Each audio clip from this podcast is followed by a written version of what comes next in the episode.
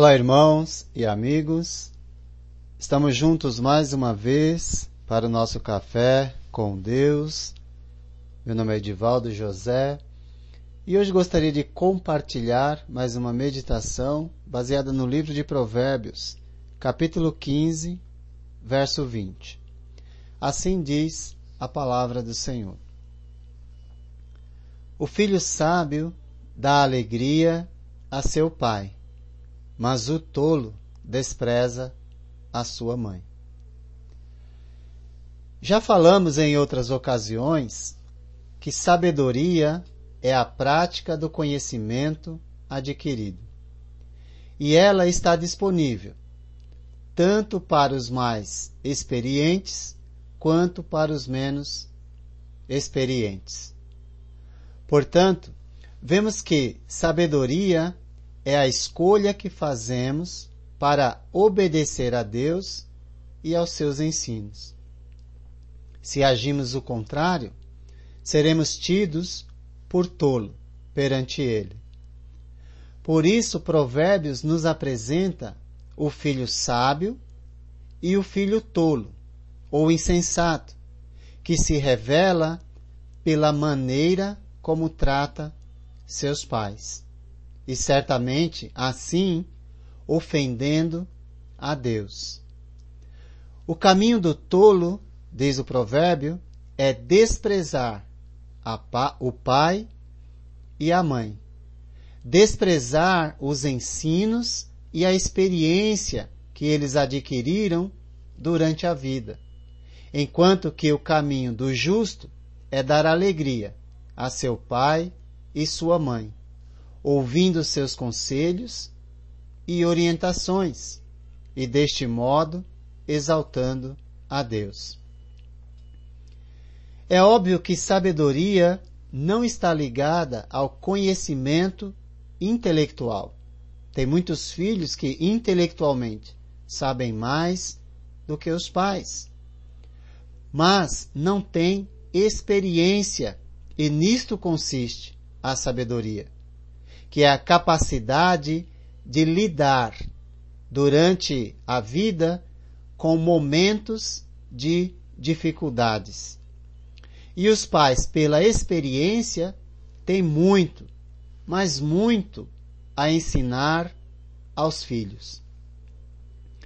Em Provérbios 28, verso 7, nos diz: Quem obedece à lei é filho sábio a lei de Deus, os ensinos de Deus, pois a obediência consiste em obedecer aquilo que Deus ensinou. Portanto, podemos afirmar que não existe sabedoria na rebeldia, mas tolice e nada mais.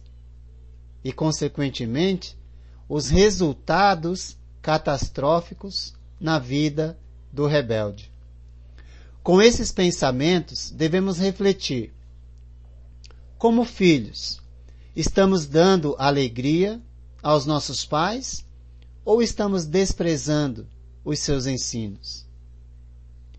E se nós entendemos que ganhamos o direito de sermos filhos de Deus por meio de Jesus, temos Deus como Pai.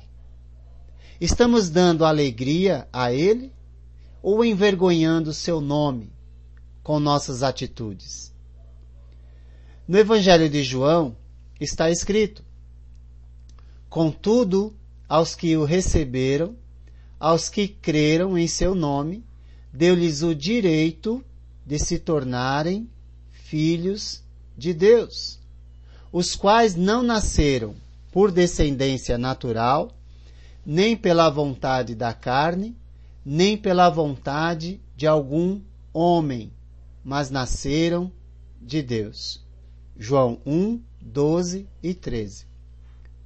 É óbvio que para nos tornarmos filhos de Deus, precisamos receber Jesus, o Filho, crer em seu nome, nascer da vontade de Deus que Jesus chama de nascer da água e do Espírito, em João 3, do 3 ao 5. E isso é realizado quando somos imersos nas águas, o batismo, para a recepção do perdão dos pecados e também o Espírito morando dentro de nós, fazendo com que o velho homem de pecado seja morto e o novo surja para a glória de Deus. Do mesmo modo, nós somos filhos dos nossos pais pelo nascimento natural. Ainda assim, devemos obediência e respeito a eles.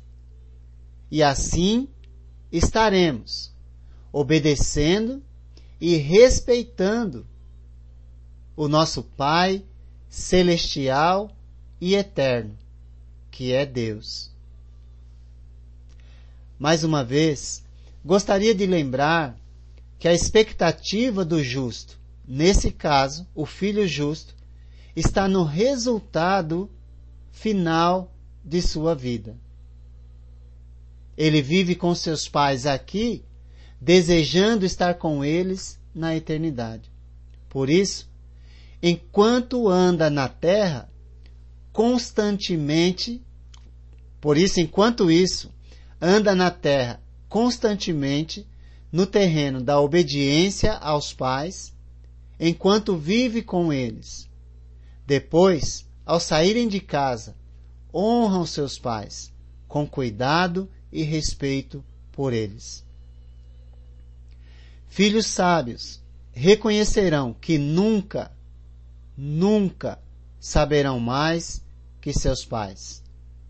Pois, em experiência de vida, seus pais sempre terão mais histórias para contar, mais experiências para passar, mais ensinos para dar. Filhos sábios ouvem, filhos tolos desprezam a sabedoria e o ensino.